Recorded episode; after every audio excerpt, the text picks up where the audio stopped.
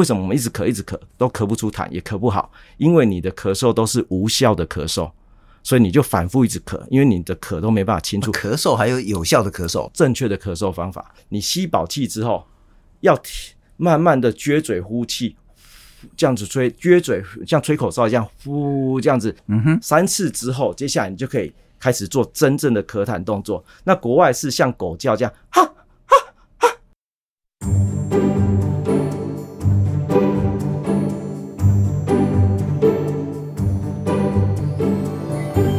欢迎收听我们的岛，今天来谈谈很重要的梅江郡。什么是梅将军？那为什么好像在媒体上一直听到说啊，台湾梅将军好像蛮严重的，又听到中国大陆的梅将军又更加严重，甚至说，诶，最主要治疗的这个叫做日苏的药物到底够不够啦？会不会被抢购一通啦？等等这些问题。那到底什么是梅将军？梅将军有这么可怕吗？有些报道说，感染上梅将军之后呢，你会咳咳咳，一直咳到吐，咳到受不了。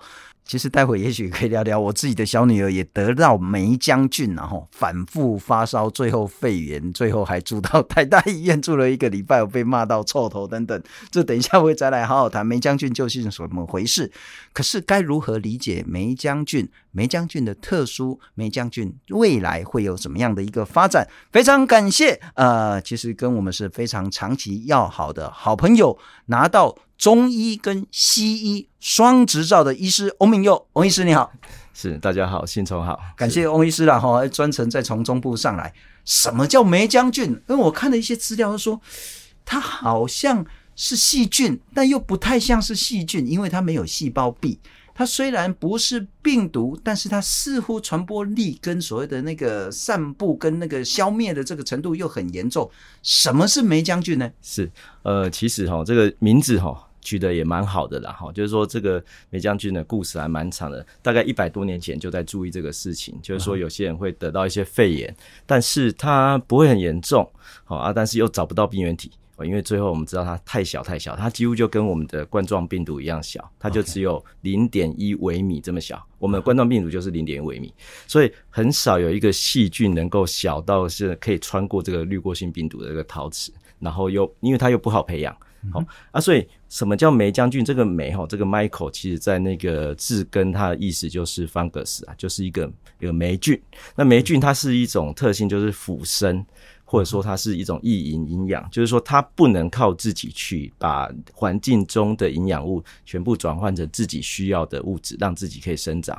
它常常需要宿主，有点像寄生，会有一点像是它胞外去呃去分泌一些酵素或什么去分解。它的寄生的这个宿主身上的一些物质，然后取用过来，好，有点像寄生的概念。所以等于它在大自然中，你用原本的培养基也不好培养，所以其实找了好久，一直到一九六二年。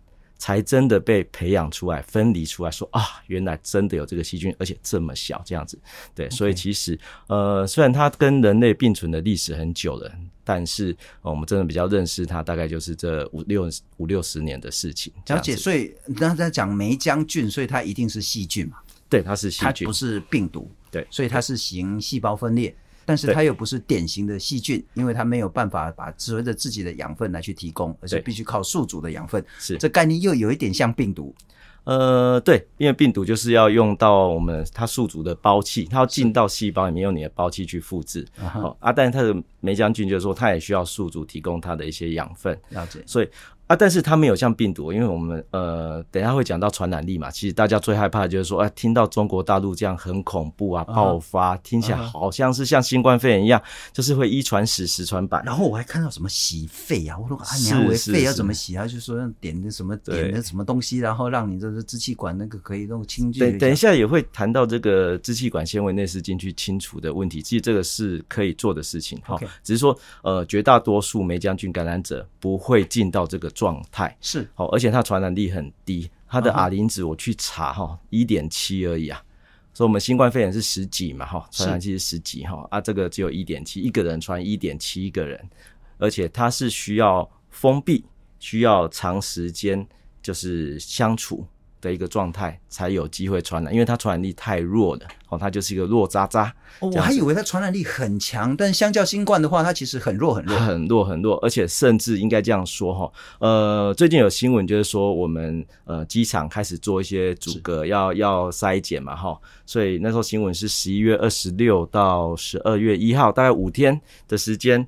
呃，我们总共筛检了五十二三个人，然后没有一个有梅将军。好，那其实做我我看到这个新闻，我会觉得有点可笑啦。就是说，哎，政府怎么会做这种很无谓的事情？因为梅将军，我们我们在做一个防疫哈，就像我们当初二零一九年开始防这个 COVID 的时候，我们要防疫的东西就是代表我们国内没有，台湾没有啊，外面有。我好怕他进来，uh huh. 所以我才需要做防疫嘛。是，好对啊。可是你今天做的事情是，因为台湾早就，就有了，而且甚至就在这个现场，可能我们每一个人身上都有霉浆菌。简单讲，它是一个跟我们常常寄生在一起的细菌。Uh. 年纪越大，越有机会有，所以它平常不会造成你的症状，也许是稍微咳嗽，也许喉咙干干的，是好，但是它很少发展成肺炎。啊，所以等于说，这一个在台湾，在每个人身上都有的细菌，你在机场做检疫或做一个阻挠或监测，我会觉得政府做的事情有一点可笑，这样子。那主要还是跟大家说，我边境有控制住了哈。虽然边境内台湾自己岛内本来就有很多，而且这个数字我不知道有没有打差。这数字就是说五十个人，五天做了五十个人哈。事实上这五天呃，光是桃园机场入境就二十五万人，你二十五万人的入境，你去筛减个五十个，到底有什么意义？好，这是边境控管的问题。然后，但是如果我们再回到很实际的，是说，是第一个我看到不是只有小朋友诶、欸也有那一种三十几岁、四十几岁、五六十岁的，也是说得到梅将军，然后也是狂咳不已。我我不晓得啦，但应该还是有少数会进入肺炎。先等一下，我们会好好谈小朋友，因为那是重中之重。是大人也会得到。对啊，因为基本上它就是一直，它等于是一种刺激性感染呐，它一直在我们的呼吸道跟我们共存着嘛。当你有一天就是免疫力比较差哦，或者是说呃它繁衍的数量大到一个程度了，啊刚好你有一些破损，然后造成了免疫反应比较强的时候，所以其实我们那些症状大部分是我们自己的免疫反应，然后发炎或者是肺的浸润啊，或者是组织的水肿，是因为它我们自己的免疫系统侦测到，哎。你开始作怪了，你不是平常安安分分这样子，免疫系统就开始用飞弹开始反回击你了，才去攻击。所以其实我们的不舒服都是主要是免疫反应造成。所以其实等一下后面会讲药物的事情，也也可以再聊一下。现在先点到一点，就是说有时候这个霉浆菌根本不用治疗，你你自己的飞弹射一射它就好了，好啊，或者是说甚至连抗生素都不用用类固醇治疗就好了。对啊，所以其实我想谈回来，就是说霉将菌它这个特性哈，因为它其实很小，然后它的活动力也不强。所以等于说，它基本上，呃，大家都会先谈到，因为它是一个退化的细菌，它没有细胞壁，所以我们会谈到就是用那个抗生素，很多抗生素哈。为什么我们喜欢用抗生素？是针对细胞壁的抗生生素哈？因为只有细菌有细胞壁，我们人的身上没有细那个细胞壁，所以这些抗生素对我们人体的伤害就比较小哦，因为它就针对细菌嘛哈。对啊，但是因为霉将军刚好它没有那个细胞壁。对，所以我们很多的针对细胞壁的抗生素就没有办法，没有用，对，没有用啊。所以最常用的就是会用回去日输这样子，uh. 对啊。所以这一次中国大陆的疫情，其实国外也有在观察了哈，但实际的数字都没有人知道，因为他没有报。但是其实没有媒体讲的那么恐怖，因为呃，它主要上报的还是最常见的 RSV 呼吸道融合病毒、是流感，是然后其他的感冒、鼻病毒、冠状病毒，就是呃，的确梅将军肺炎在这次北京那边比例高了些，但是应该都是可控的。嗯哼，啊，现在的问题可能是说他们抗药性太强了，就是抗药菌种的比例太高。啊，所以日输的效果不好，所以等于说，呃，一般我们用日输大概三天后面就好了嘛，哈。是。所以我们会看到，哎、欸，有一群小孩子感染了、发病了，但他好了，哦、啊，下一批人再来，所以一批一批来，你就不会觉得人好多。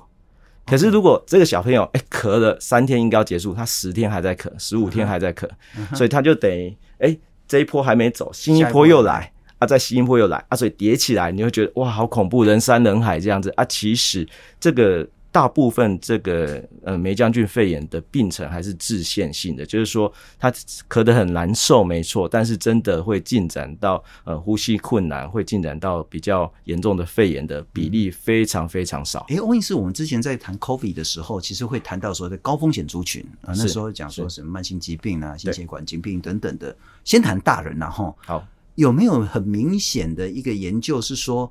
染上了这个梅将菌之后，什么样的大人他可能比较容易发展成肺炎？呃，其实我去找了一下，那也许找的还不够哈。但是因为这几乎好像就是小孩的疾病，大人其实真的问题不大，因为你不会因为干咳几声就想要去看医生。那等一下也会讲到诊断，另外一个问题就是诊断，因为对于梅将军基本上没有一个好的诊断工具。不像我们 COVID 的快筛一下去啊，就一定是了。是，好，那个梅将军的确有 PCR 没错，可是你验的 PCR 有，也不代表什么，因为我刚刚讲过嘛，它本来就住在我们身体里啊。嗯、所以你验的这个 PCR 验到，哎、欸，你身上有梅将军，可是你这次的咳嗽到底是不是它造成的，嗯、根本不知道。所以，呃，好几个因素牵扯下来，就是说，第一个，它是个弱渣渣。哦，他是弱渣渣啊，他本来就对，因为他本来就跟我们一直在讲，会呃，为什么他我们身体愿意接受他跟我们寄生在一起？因为他很弱，呃，可有可无嘛。对，他很弱，我们不想花免疫细胞的飞弹去打他。了解，哎啊，所以他就可以跟我们共存。好啊，但他有一些免疫逃脱的机制，他会模仿我们细胞上的一些蛋白质，让融入到我们的细胞社会中啦。简单讲是这样，所以。一个对成年人来讲几乎没什么症状的疾病，然后又没有好的诊断工具，因此很少会有医学或会投入资源去研究到底它对大人有什么影响。换句话说，我们当然不会讲说，啊，这个根本不需要注意它了哈。应该就是说，其实没有一个非常明显的说什么样的族群的成人，它会导致所谓的肺炎的发生。但你就是必须，反正就跟预防感冒一样嘛，因为它还是飞沫传染嘛哈。你如果戴口罩、勤洗手，这就是最基本的 A B C 做了就好。但大人的风险真的是低很多很多。接下来谈小朋友，那我就讲我那个被 心酸的过程啊，大概是。哎、欸，六年前吧，我带我的小女儿，嗯、因为她从幼稚园毕业，是，然后就想说，哎、欸，来，老爸带你去环岛。然后呢，环到大概是新竹之后呢，她发现说，哎、欸，体力不太好，哈哈。然后到台中发烧了，啊，啊发烧你就会紧张啊，带去诊所看，嗯，啊，活动力很强，没什么事，哎，注意一下就好了。对，然后又好了，啊，到到你们彰化的时候啊，活蹦乱跳了。然后到台南之后呢？那精神非常非常不好，又发烧很严重，然后呢，吃东西又开始吐，嗯，然后就赶快再带去诊所，嗯，烧啊，吃开退烧，要注意观察一下哦，no no no，好，然后隔天呢，在台南又好了，又玩得很开心，嗯，然后到高雄呢又不好了，又发烧了，然后高雄再去看医生，然后吃的药呢又退烧了，又活蹦乱跳，然后到屏东去呢又发烧了，然后发烧之后你又很紧张，再去屏东看诊所。然后呢，之后说，哎，好像也没什么，看起来不是不是很严重嘛，哈。然后就继续玩玩玩玩到台东，玩到花莲，玩到宜兰，玩回来，玩了一圈，反正就是说，每个县市几乎我都带他去看医生。对。然后一个县市发烧，隔天就退烧，然后再隔天又发烧，然后再退烧，活动力一下子很好，一下子就很很不舒服，隔天又马上很好。嗯。他说你应该还好，可能就是玩得累了。结果回到台北之后呢，又发烧，那我老婆就带去看诊所，诊所说。住院，住院，然后那他当然不会骂我太太了哈，就是说你们是怎么顾的，然后这样子搞到那个，他就说应该是肺炎，嗯，然后马上二话不说，也都不用去念书了，对，立即转到台北长庚去，OK，然后台北长庚一看，马上病房就住了，然后住了一个礼拜的病房，OK，然后我的经验是说呢。那个住院医师来就说，嗯，然后我们就是那个培养一下细菌，看看怎么样嘛，哈，到底是什么感染导致发烧？是梅将军啊，知道梅将军就好办了，那就没问题了、嗯、啊，这个容易，就是台湾治疗梅将军太容易了这样子。所以我小女儿呢，在环岛快乐一圈之后呢，又很快乐的住院住一个礼拜，因为完全没有痛苦。好，从我自己的案例就可以看到，它就是一个。很难诊断，我完全不会去怪基层的诊所医师，因为就是一个很奇怪，一下烧一下不烧，一下好一下不好，一下精神萎靡，一下是非常亢奋的样子，所以很难诊断。嗯，但一旦确定是什么感染之后，很好治，跟他斗定泥干美。对，对，所以这就是一个非常典型的霉浆菌感染的情形。是是，所以不用恐慌了，应该这样说啊。对，然后那个症状哈，其实我想说有机会可以从呃，它为什么会是这些症状来对，为为什么这样子反反复复呢？因为基本上哈，呃，我们的我们的呼吸道上皮这边会有纤毛哈。然后还有我们的支气管、气管、支气管和细支气管上面会有纤毛，而霉浆菌主要就是呃寄生在这些纤毛的细胞上，嗯、所以基本上这是我们纤毛细胞哈，这个柱状上皮，然后这些纤毛就是会一直摆动，它摆动就是会把我们黏力一直往上、往上带、带、带、带、带，然后最后让你咳出来或清出来，哈，那它就吸附在这个这个纤毛这中间这个缝缝，然后我们给大家看一下这照片哈。所以它基本上就是用它前面的这个吸附蛋白吸附器就粘上去，粘上去当然就开始分泌一些呃，反正要跟你索取营养物嘛，好，然后再就是有一些毒性的物质，让你的纤毛不要动得太快，因为打得它不舒服嘛，好，它就是，所以你的纤毛就会变差，然后你的这个细胞可能会变弱，变不舒服，那有可能就这样的一些化学的刺激，然后呃痰液送不顺的刺激，开始刺激到你的咳嗽的反射。啊，所以你就会开始想咳，但是其实，呃，因为你的整个上品没有太大的受损啊，没有太大的受损。然后，呃，我们在一个小朋友会不会喘？哈，基本上就是说他到底呃肺泡有没有有没有被浸润？哦、uh -huh.，就是说。呃，我们肺的功能就是要交换氧气嘛，是好。如果你交换氧气不够你的使用，人就会开始虚弱。嗯哼，好。可是因为我刚刚讲过，它都在这些气管、支气管上面，意思就是你的肺部的呼吸系统的功能都还在，功能都还在，所以你氧气没有缺啊，uh-huh. 所以你当然活蹦乱跳。哦，所以为什么叫做 walking pneumonia？就是说、哦、行走的肺炎。对，就是因为你的肺没有被淹的都是你的那些免疫风泡的渗液啊、水啊这些的哈、嗯，所以它沿着这些支气管、细支气管慢慢的扩张、扩张。所以呃，如果蔓延的比较多的时候，就是代表会刺激你想咳嗽的这个越剧烈，好，越剧烈一点。但是你都还可以好好的做氧气交换呐，我想是这样。是啊，所以。呃，它的特性基本上哈，从刚刚这个细胞壁这个问题哈，就是说它典型的抗生素无效。Uh-huh. 再来，因为它没有细胞壁，所以它相对是脆弱的哦。它很依赖人体的这个呼吸道的湿度，OK，哦，或者说环境的湿度。它咳出来，它虽然是飞沫传染，但它跟新冠肺炎的飞沫传染是完全不同等级的。哦，新冠肺炎我们还会谈到说，或者什么，最后会讲到干掉的一些微粒还会飘着，还可以多远都传染。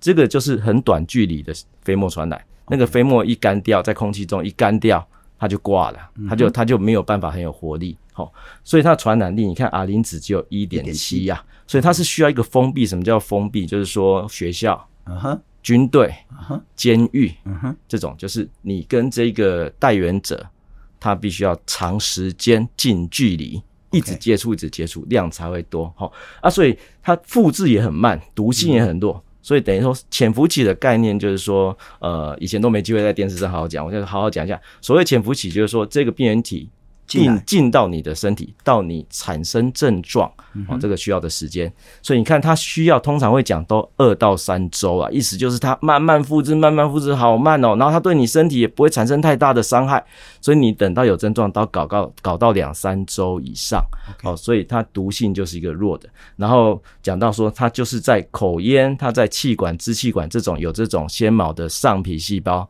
寄生在粘在上面寄生，所以它对你的肺泡的这个交换功能不会影响太大。好，所以大概这样，就是说我们在呃梅将军肺炎会讲到呃真的进到这种猛暴型的哈，是比例是非常非常少，也许万分之一了哈，也许万分之一。那我女儿就万中选一了，她就肺炎呃。呃，那个对，那那没有到猛暴。OK，哦、呃，所有的肺炎中，也许呃五零点二就是百分之一。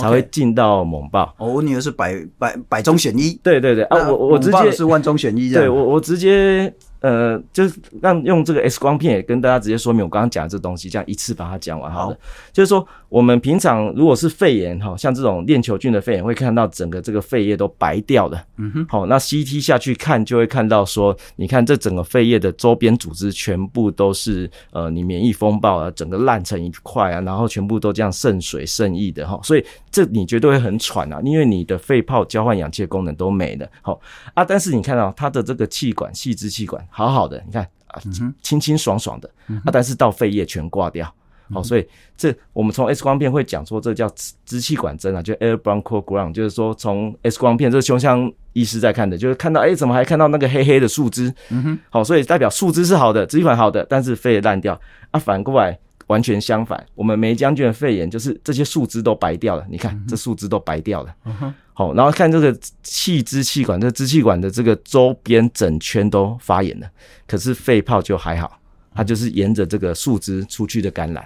好啊，所以没错，我们还是会看到肺炎，但是那个肺炎跟所谓典型肺炎链球菌的肺炎是完全呃不可比的啦。是是是这样是。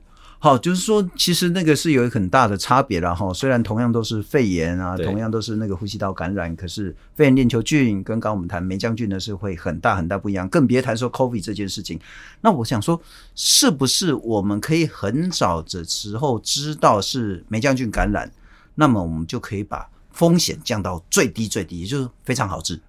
呃，讲到风险这件事情，就是说，例如说我们呃，就链球菌肺炎或者是新冠肺炎，我们都希望及早诊断，是。哦，那可以投抗病毒药或者投抗生素，哦，相对应抗生素。那霉浆菌肺炎是这样，就是说，呃，我们因为社区没有流行，所以咳嗽就用的话，其实你猜对的机会很少，嗯，就是我们没有一个好的诊断工具。但是也不可能叫每个咳嗽的人都去戳 PCR 嘛，刚刚讲过哈，戳 PCR 健保价大概是一千元，然后一千点，对，就是这个对国家国力是个消耗。然后刚刚讲过，大家的口烟都有原本就跟你寄生的，所以你戳到是阳性也没有意义。OK，那我用药物，我说那我们吃日舒嘛哈，我们用药物来诊断，我们常常有时候呃判断到底我猜是梅将军准不准，就是说日舒丢下去三天后，哎烧退了，咳嗽好了。然后我就可以确认是梅将军嘛，因为因为治疗有效，那应该就是他的哈、嗯，这样子啊。但是其实因为日舒本身就有蛮好的抗发炎或者是镇咳的效果啊，所以其实你也不能说日输丢下去你好转就一定是梅将军。OK，那抽血我们以前会抽梅将军的抗体 IgN，哦，IgN 就是一个急性期，大概感染呃七天之后会产生，但这也有一个问题就是说呃有些人就产生比较慢。所以有些人其实你有症状的时候，但是你去抽，它还是还没产生，所以 IgN 的值很低。嗯哼，好，所以其实基本上 IgM 我们都是要抽急性期跟四个礼拜后恢复期，对比它的浓度高低。如果有高上来，我们就可以确认啊，四个礼拜前你这个咳嗽发烧是霉浆菌，但那都四个礼拜后了。呀，好，所以说我们在霉浆菌这个。治疗或肺炎，或者是霉浆菌感染、咳嗽这些治疗，很难去讲说及早诊断、及早治疗这件事情。大部分就是呃，医师会听你的叙述啊、家族史啊，或者是说有没有你附近的小朋友已经确诊梅将军，那我就怀疑你有机会，那就是用经验抗生素去投药。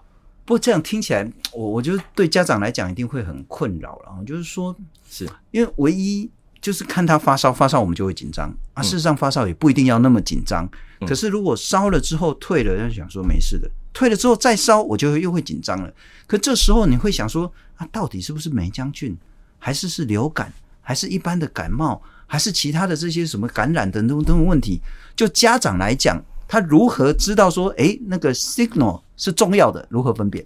呃，基本上我们会讲，就是小朋友会讲一个叫做 toxic 的 appearance，就是毒性的病容啊。就是说，如果今天这个感染是一个比较危急性的，小朋友一定会展现出一个呃呼吸道的呃交换氧气的不足哦.所以他会倦怠啊，还有可能会情志上的改变，情绪上的改变，就是说精神会萎靡，或者是有点错乱哦，因为你这个。交换氧气功能就是被被降低的哈、嗯，那甚至会有一些细菌感染造成的毒素造成的呃败血症的问题，或者是一些血液中灌流不足，所以会造成例如发干啊、手脚冰冷啊，所以大概会有很多迹象了哈。所以其实我们儿科医师的在在评断一个疾病有没有可能是比较危险的，其实还有一个重点是家长的反应，因为家长会看得出来。就是我觉得我小孩是好的还是，所以像信聪的女儿，信聪觉得就没什么反应，信聪没什么反应。其实这对儿科也是一个医对医师。我被骂到臭头呢，这六年过去，我每天被骂，你知道吗？所以不能以我的反应，我太没反应了，应该要我老婆。但这还是蛮重要，因为你看，其实也就不是严重的肺炎啊。是啊，他就活蹦乱跳啊，我带他去游泳，他也游啊。是啊，所以说其实家长不用过度担心，只要你基本上活蹦乱跳。那个不不会是大问题啦，就算拖得比较久.也都完全可以恢复啦，应该这样说。所以，所以我是想说，不要紧张。所以，某种程度，我们其实不管是从疫情发展的角度也好，或者这个霉浆菌的传染途径、散播力也好，乃至于说发病之后的治疗也好，对，其实真的不用那么紧张。对，这有一个那个肺炎的差异的整理了哈。Uh huh. 所以，像典型的肺炎最左边哈，就是你看它的是急性的症状啊，所以它的病病况发展会很快啊，是没机会让你还在那边，哎，好像还好还好这样子，它就一直下去了，OK，越来越严重，越来越严重哈，然后。呃，中间第二个这个就是我们的霉浆菌肺炎，非典型肺炎，然后基本上你看它就是谈到家族的群聚史啊，是，所以我们大概还是会问说，哎，只有你在咳嗽吗？还是有谁已经诊断出梅将军的哦，或者是你看咳很久啊，啊干咳，可是人又 easy easy 啊，状况还好。那病毒性肺炎，病毒的感染也是很猛爆性的嘛，是啊，再就是它传播力很强，所以接触史，好啊，因为上呼吸道为主.流感这是也是我们这一次比较多。其实流感因为也是可以快筛。啊，也是接触史，知道你的同学、你的家人已经流感阳性了，你大概也是啦。嗯、所以，呃，通常很少一次感染好几个疾病。好啊，所以有确到确定到一个病源的来源，感冒发烧的来源，基本上我们应该就可以先判断治疗。所以，梅将军不会是那么紧急的事情。我想说，相对于最近的媒体一直把它讲的好像。中国大陆很恐怖，医院都爆满，小朋友好像没得医啊。其实也不会啊，他们只是刚好一起咳不好，塞比较多人在一起。那会不会说合并？也就是说，其实看到梅将军，大家好像说，哎，反正这个可能发展的会比较慢一点。对。但如果梅将军再加上流感，会霉浆菌再加上其他的这种感染导致的这种发烧，刚刚讲过哦，其实呃，这边我有一个 paper，我找一下。呃，好，这边 paper 就是说，其实刚刚一直在提到纤毛了哈。其实人体最重要，等下也要跟那个听众朋友分享，就是说，其实多喝水哈是最重要的，还有运动是最重要的，就是我们维持我们纤毛的正常功能。基本上你呃这个图就是让它有 paper 去做哈。如果你的纤毛的状态是比较差的，甚至是鳞状上皮，那它的那个霉浆菌就很容易吸附上去。可是如果呃是我们那种比较健康。好，相对有纤毛在摆动的，它的吸附的程度就少很多。嗯、那如果是完整的、完完整的纤毛，哈，一个细胞两百根，然后再加上你的那个粘液，很大量粘液，就是一直输送、输送，把它推走、推走、黏住、推走，基本上那个霉浆菌要能够附着的比例就低很多。所以就是说，呃，怎么样让让我们可以比较呃不用怕的话，就是说我们要。保持这个呼吸道的湿润，是。然后，但是刚刚讲到，就是说多重感染就会变成你这个纤毛，这个上呼吸道这些上皮被破坏了，啊哈、uh，huh. 被破坏了，所以它就变脆弱，是，它就有有机会被吸附，嗯哼、uh。Huh. 所以我在论文上也有看到，就有一些就是说流感后啊，或者是说胃食道逆流、黏膜伤害啊，什么方式的伤害之后，我们这个最重要的这个纤毛的保护被破坏了，那它就形成一个破口，嗯哼，那。有机会，梅将军就从那边呃侵入这样子，这某种就叫复合式的这种攻击了哈。是，你可能不是只受到霉菌菌、霉浆菌的攻击，你还有其他的这些细菌或病毒的攻击。对，好，那我再请教一下翁医师了哈，有没有疫苗可以打？因为我们之前谈了好多好多疫苗了哈。对，梅将军有没有疫苗可以打？如果有，该不该去打？这个有疫苗哈，可以从讲的很很久，两个小时哈、哎，不要不要讲讲讲少一点啊。如果讲少的话哈，一句话就是解决，就叫做没有没有。哎啊没有，我还是简单讲一下原因为什么哈？因为刚刚讲过，基本上它是一个弱弱渣渣了哈，所以它跟我们的共存性很好，所以你的免疫细胞很难把它认为是一个大威胁，OK，所以就不会花心力去对付它。了解。然后在它表面会有一些模拟我们细胞上的蛋白质。所以，如果你拿这些蛋白质来当做，就像我们呃冠状病毒，我们是拿它的棘蛋白当做攻击的目标嘛哈。如果我们也拿这些黏附蛋白当做攻击的目标去攻击，但这个这些目标在我们身上也有啊。所以有些感染梅浆菌的人，他会诱发一些肺部以外的症状，就是产生自体免疫，造成伤害。好啊，所以我们如果发展的疫苗是会去攻击这些蛋白质。那相对这个疫苗打下去完蛋的，就变成自己的很多的组织细胞会受伤。嗯哼，好，再来它也有变异的机制，它的这些蛋白质有维持一些可变性，所以我们如果针对某一型的这个蛋白质去设计疫苗，那它就变一个样子，我们马上又打不中它了，所以抓不出来。它还有它本身我又会分泌这个结合蛋白，它会把我们的抗体去结合，就像这个以色列的这个铁穹系统，就是你的抗体飞弹过来。它就侦测到它发发射飞弹去把你的抗体给打掉，好结合掉，所以你的抗体也不容易抓住它。嗯哼，好啊，所以另外一个大绝招是它还可以钻进去。刚刚看到嘛，梅将军相对我们细胞是小的，它可以躲进去。它发现不对劲，它就躲进去，好好的生存，乖乖的当孬种。你用力打它，它就躲起来，所以你根本没办法完全把它抓到。哦，所以你再怎么发开发疫苗，说，哎、欸，来，我的目标就是长这样，叫做梅将军，你给我认真攻击，一看到就打。问题它变来变去，它又会钻到地道，它又会怎么样？所以这个疫苗的发展，哈，就目前我看到那个 paper 在讨论是蛮困难的，困难啊，似乎也没有那么大的必要。呃，对。呃，说到这，没有那么必大的必要，就是说，因为它是落渣渣，因为它没有造成我们太大的不舒服，所以就没有人要掏钱去研究、去研发、去生产，哎、呃，去打疫苗。哦，也不要没有没有没有人要掏钱买，那干嘛要生产 呢？了解了解了解。好了，最后再请教一下翁医师了哈，就是说，因为我所知道，现在梅将军还不是法定的传染病，是，因此如果那个感染之后呢，也不用通报。那当然也不需要强制隔离等等的，可是当然是要多休息。不过我们刚刚花了半个小时，其实要跟大家讲说，虽然它是所谓的肺炎里面真的是比较轻微的一个细菌感染，可是你当然要不要轻忽，你当然要注意自己，注意家人，特别是注意小朋友，因为这其实是那个重中之重。然后是他如果说病情一直往下，你真的要早一点去请教医师，不管是基层的或者是医院来去请教医师来去做及早诊断治疗。对。但回到整体的政府的，因为它不是法定传染病，是因此似乎要用政府更多更多的资源、力气跟姿态去做预防，甚至去做防疫，因为它好像还不到疫的这个程度了哈。嗯嗯嗯，政府该做什么，或是避免不要做什么？呃，因为基本上它这个就是三五年就会流行一次，然后区域性这样流行一次，然后就会让小朋友就。一起进入我们代原者的行列，好像大人这样子，对，所以好像呃，在对对公共卫生政策来讲，它一直都不是什么重要的事情。了不起就是我们会谈论到，因为它的抗药性，因为我们跟中国大陆的接触比较多，哦，像日本、韩国抗药株也都是大概到九成甚至九成以上。所以台湾呃，我查查到两年前成功大学、成功医院、成功大学医院的的资料，他们住院的患者。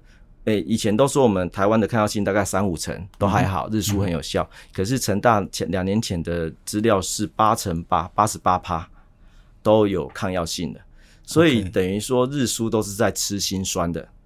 所以啊，但因为接下来我们的二线用药就是我们所谓四环霉素，都常常用 doxycycline 或者是那个另外的 quinolone 的药物，它呃。四环霉素是八岁以下用的话，会造成牙齿染色啊，或者是一些骨骼的问题。但那要毒性的累积，要长期使用。好，那那可能有一些呃关节软组织的问题的副作用，十八岁以下是锁住不让你用的。好，所以如果接下来有比较多的患者，然后我们抗药性又这么高的话，就是在 CDC 那边是不是要给医师一个指引，说我们到底什么情况下？开放医师使用那个四环霉素或者是 quinolone quinolone 的药物，让呃，因为毕竟它有副作用，那你必须要让医师解套，说，哎、欸，这个是 CDC 给的 guideline，我们合理使用，不要到时候家长说抗生呃有副作用之后对医师有什么这样的纠纷或什么。所以我想针对霉浆菌是这样做，但如果更大一点，针对整个接下来冬季或者我们接下来春节哈，是，我想这个呼吸道疾病还是会起来。呃，最近的新闻就会说霉浆菌大爆发，要大家去打疫苗啊。所以我谈回来疫苗这件事情哈，因为其实 WHO 哈，二零二三年三月就已经更新了，今年的三月更新的疫苗建议哦，啊，它最后的 update 是在十一月十号哈，所以其实都很新，是好。这个目标族群，他把全部人口分成高优先、中优先、低优先三种哈。那高优先族群最最优先的就是七十五岁以上，他认为从未实打者你就是去打单支。哎，等一下，等一下，翁医师，你这是什么疫苗？流感疫苗？哦，sorry，我把它讲清楚，它是新冠肺炎的疫苗，COVID 的疫苗。对，因为刚刚其实谈到一个病毒感染之后，其实就会有。空窗期破口，让梅将军或其他的疾病更严重，所以政府最近在讲打疫苗这件事情，还是之前我们打的是莫德纳啦这些？对对对，莫德纳。啊，但是所以我我因为我会抱持不同的意见，因为今年的三月 WHO 就已经讲了，请。除了这个最老的七十五岁以上和这个老年人六十岁以上，或者说健康高风险的成人哈，这些从未施打者建议要打一支。之外，你打过疫苗的人哈，十二个月再打一次就好了。不用这样子，三个月打一次，三个月打一次哦。然后中优先族群就是所有的成人哦，或者是再加上高风险的儿童。事实上，只要这辈子打过一支就行了。这辈子只要打过一支就行。我们大部分都打三支啊。对，事事实上，呃，我忘记我打，我那时候很早就讲说打两支就够了。你后面是多打的。OK，好啊。然后已打过疫苗者，WHO 建议是不建议再打。了解。那健康的儿童，这也是我那时候在节目上其实有点 argue，就是说我认为不应该让学龄儿童、学校的儿童去打疫苗，因为现在其实已经很确定的是无没有明显好处，嗯、所以学童不应该，特别是男生不应该去打新冠肺炎的疫苗。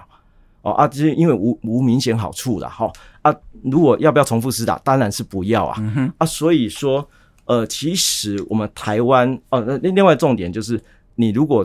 这一阵子有感染过，你今年一年内有感染过，你其实就视同这一年又打了一次疫苗，甚至比疫苗的效果更好。是，所以你就有确诊，一年内有确诊的人就根本完全不应该打任何疫苗。好。新冠疫苗啦，sorry sorry，就是新冠疫苗这件事，莫德纳这件事情。OK，所以我呃从去年年底那时候，台湾的疫情刚结束，那时候我就统计说，我们莫德纳疫苗的订单大概还有两千万支未履行，两千万剂未履行。所以我很担心，台湾其实 WHO 那时候就说不需要再打了。那我们两千万剂真的要买进来吗？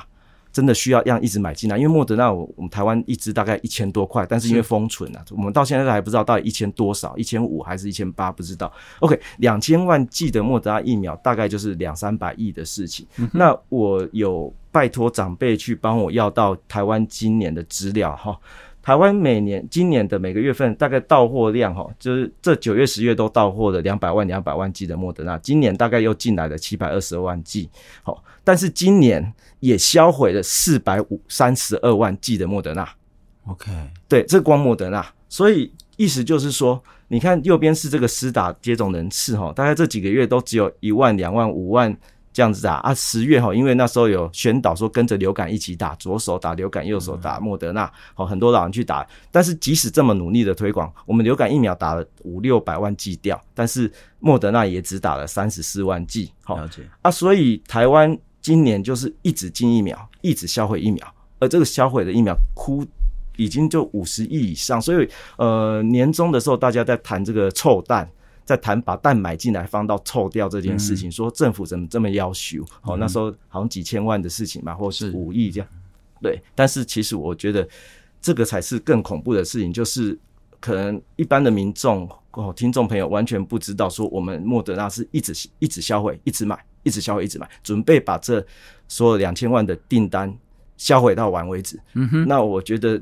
呃，政府应该是要跟民众说明一下，到底为什么是这样的决策。了解，对啊，因为最近很多长辈，我的病人也会问我说：“翁医师，我到底该不该？政府一直叫我去打新冠的疫苗，我该不该打？”那我都会拿出 WHO 三月的这个疫苗建议，跟他讲说：“呃，目前国际的认知是这样的。” OK，了解，就是如果你是成年，从来没打过疫苗，也没确诊过的话，你建议你去打个一剂一剂。对，但如果你打过确诊的话，就不建议了。呃，信总我分享一个我常常跟病人讲的咳嗽方法，好了，是刚刚提到哈，呃，我们这个梅将军肺炎，它是支气管系支气管的发炎塞住的。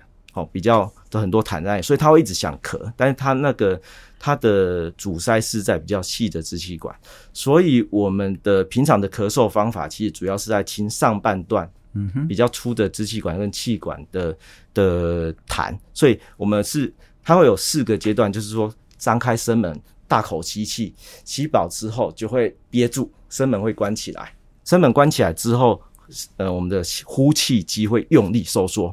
把肺内形成一个正压，然后瞬间声门爆开来，好，开放之后瞬间把它喷出去，好，但是呃，我们这样的吸气就咳出去的方法，其实并没有，并不适用于梅将军这种久咳啊哈，好，所以我可能把它原理讲完整一点，就是说我们这种比较偏末端支细支气管的发炎，然后这些痰液阻在那里，这样的为什么我们一直咳一直咳都咳不出痰，也咳不好，因为你的咳嗽都是无效的咳嗽。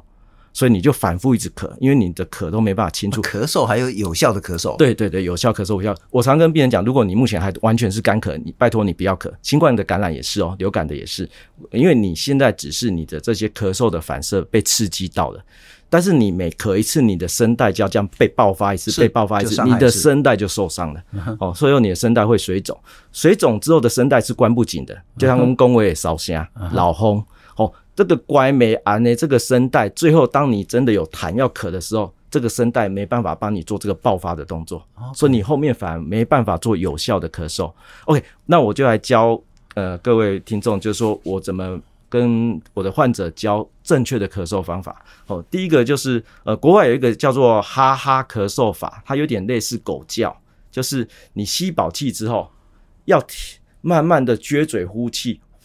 这样子吹，撅嘴，像吹口哨一样呼，这样子形成一个正压呼吸，再吸，再呼，慢慢的再吸饱，再呼，这是暖身。嗯哼，这个动作再形成一个呼气的正压，把我们那些被痰液塞住最末端塌陷的小细支气管，慢慢让它有机会睁开。啊哈，因为你呼气的时候产生一个阻力，它才有正压回去把它推开来。是好，OK，推开来之后。呃，我举一个例子，就是我们要把一个人推下悬崖，我们必须要站到他后面才能把他推下悬崖。当然，我在他前面，我没办法推，嗯、所以我今天要把细支气管的痰咳出来，我的空气一定要进到它之后。当然，所以我一定要先把细支气管打开，嗯、空气吸到它之后的肺泡，我等一下做咳嗽的动作才能把它推出来。了解，好，OK。所以你如果没有做这些正压呼吸的动作、呼气的动作和吸饱气之后憋住，让它。慢慢啵啵啵，让它开之后，OK，这个是暖身动作。嗯哼，三次之后，接下来你就可以开始做真正的咳痰动作。那国外是像狗叫这样，哈哈哈，这样子，就是你吸饱气之后像狗叫这样，哈哈哈哈，哦，这种动作它也是有点类似说形成一个呃呼气呃我们要咳嗽出来的一个阻力。我们不把声带完全打开，给它一点阻力，给它一点镇压。OK，好，所以给完整的暖身让。呃，细支气管完全打开之后，我们在咳出来、挤出来的这个力道的时候，还必须给它一点阻力镇压，让它的细支气管能维持开着的，我们才能把那个痰推出来。那我教呃我的患者，但因为因为不是每个人都会狗叫啦，所以而且每天在哈哈哈这样有点好笑啦。我是教说你就是捂嘴啦。就是这个这个，我取的名字叫做呃，政府不准你说真相。对，你把真相都说出来了。对，政府不准你说真相，咳嗽法。所以就是你要你先做完暖身之后，你要咳的时候，你把嘴用手哦，你的手掌捂住捂住啊。如果担心污染手，你就呃隔着一个卫生纸，OK，捂住你的嘴巴，在最后要咳的那个动作的时候闷住嘴巴，所以就会变成 对，就是这样。所以其实就跟刚刚那个狗叫咳嗽法有。同工异曲同工，而且我形成的镇压更强。了解哦，而且我可以随时控制。再来就是，我即使是老年人，声带比较无力的人，真的做不出狗叫声的，我用这种哦不准说真相咳嗽法，也可以把深处的痰咳出来。对呀，实在是受教了，非常感谢欧明佑翁医师呢，来跟我们谈谈什么是梅将军，如何治疗，又该用什么样的正确的观念来对待梅将军。特别最感谢是说，所谓的这个叫做。捂嘴的这个狗 叫的正确的咳嗽法，是不过那个概念其实是容易理解。那做起来呢，其实懂了之后也不难。就是说，因为如果这个是所谓的那个细菌或是发炎，我们的支气管它是卡在这里，对，那你是用透过这边的咳咳咳咳，永远没有办法把这个咳出来。没错，你要把空气放到这个细菌或是发炎的位置后面。对，那如何把空气跑到后面？就是你要让空气回到你的肺里面去。对，然后要形成正压呼气的阻力正压，让它这边可以被撑开，是才有机会吸进去。非常谢谢翁医师，感谢你，谢谢。